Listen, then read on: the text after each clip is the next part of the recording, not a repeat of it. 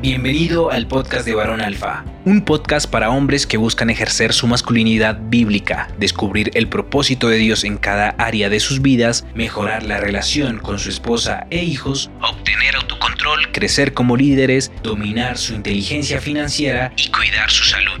Cada semana tendremos temas y entrevistas con hombres que con sus testimonios reales van a impactar tu vida. Bienvenido, varón. Varones, bienvenidos a un episodio más del podcast de Varón Alfa. Mi nombre es Oscar Vega y el día de hoy no vamos a tener invitado como las semanas anteriores. Y esto es porque quiero hablarte yo desde mi corazón sobre un tema que probablemente no sea del agrado de muchos hombres y que pueda inclusive ser controversial para algunos otros, pero es un tema del cual yo estoy convencido que puede ser de mucha bendición para aquellos hombres que realmente están buscando tener un matrimonio más sólido y un matrimonio pleno y para siempre.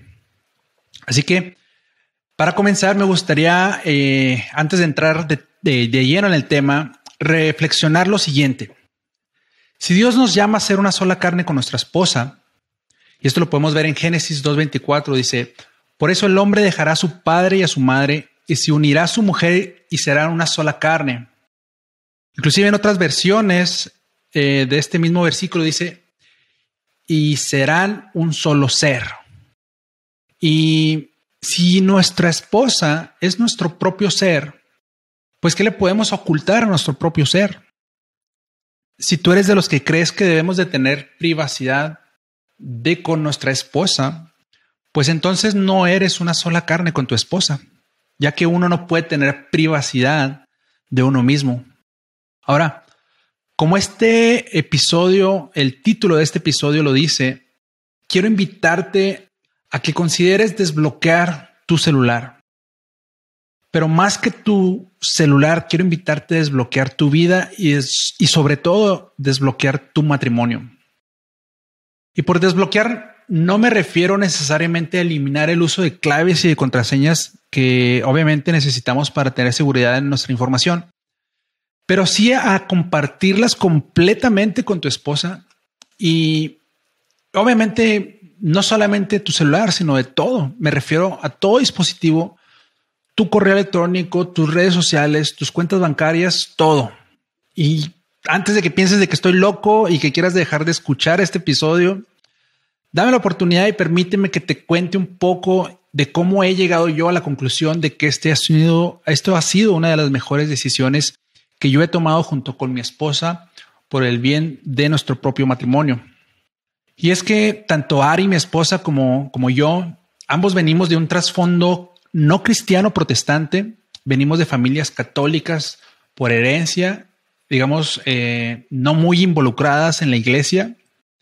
Y ambos eh, lamentablemente vivimos la separación de nuestros padres en alguna etapa de nuestra niñez y nuestra juventud. Y bueno, al llegar a nuestro propio matrimonio veníamos cargados de una serie de predisposiciones y de miedos que no nos permitían entregarnos completamente a nuestro matrimonio. Nuestros corazones estaban cerrados y en otras, en otras palabras, nuestro matrimonio estaba bloqueado.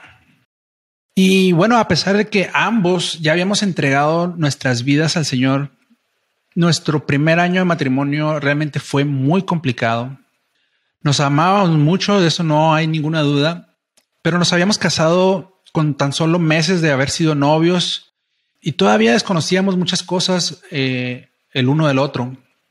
En este primer año ambos trabajábamos y cada uno manejaba sus propias cuentas y sus propias contraseñas y honestamente no eran necesariamente ocultas, pero tampoco eran completamente abiertas. Era como como si fuera un, como un área gris. Era semiabierto, pero a la vez semi privado.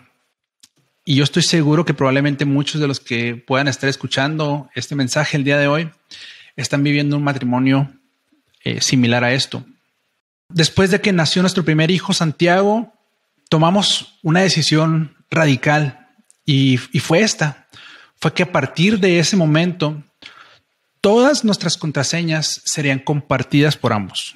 Tenemos una sola contraseña que utilizamos eh, compartida y ambos sabemos las claves para desbloquear nuestro celular. Unimos nuestras cuentas bancarias Es decir, sabemos en qué gasta el uno y el otro. Otra decisión que tomamos fue la de dejar de usar el celular en el baño. Y también hicimos una depuración de nuestras redes sociales. Obviamente de lo que teníamos ahí, los contactos, las personas. Inclusive eh, activamos esta opción de compartir la ubicación en tiempo real de nuestro teléfono. Y yo estoy seguro que algunos podrán pensar que esto, estas medidas son una exageración y que tal vez esto fue una medida extrema derivada de algún error cometido por alguno de los dos.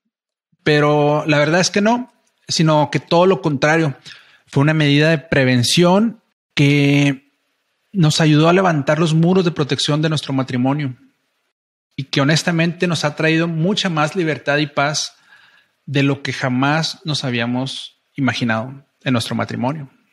Yo sé que para algunos esto puede ser complicado de digerir o de, de imaginarse, pero si en este punto todavía sigues conmigo y estás escuchando este episodio y aún no has cerrado tu corazón a lo que te digo, honestamente, varón, te felicito pero si por otro lado lo que estás pensando es que tú no podrías hacer esto, que hacer esto en tu caso puede ser o sería una, una medida contraproducente y te da miedo de lo que pasaría si lo haces, probablemente es porque tienes cosas ocultas que te avergüenzan y son cosas que te traerían problemas con tu esposa. Así que mi consejo es este.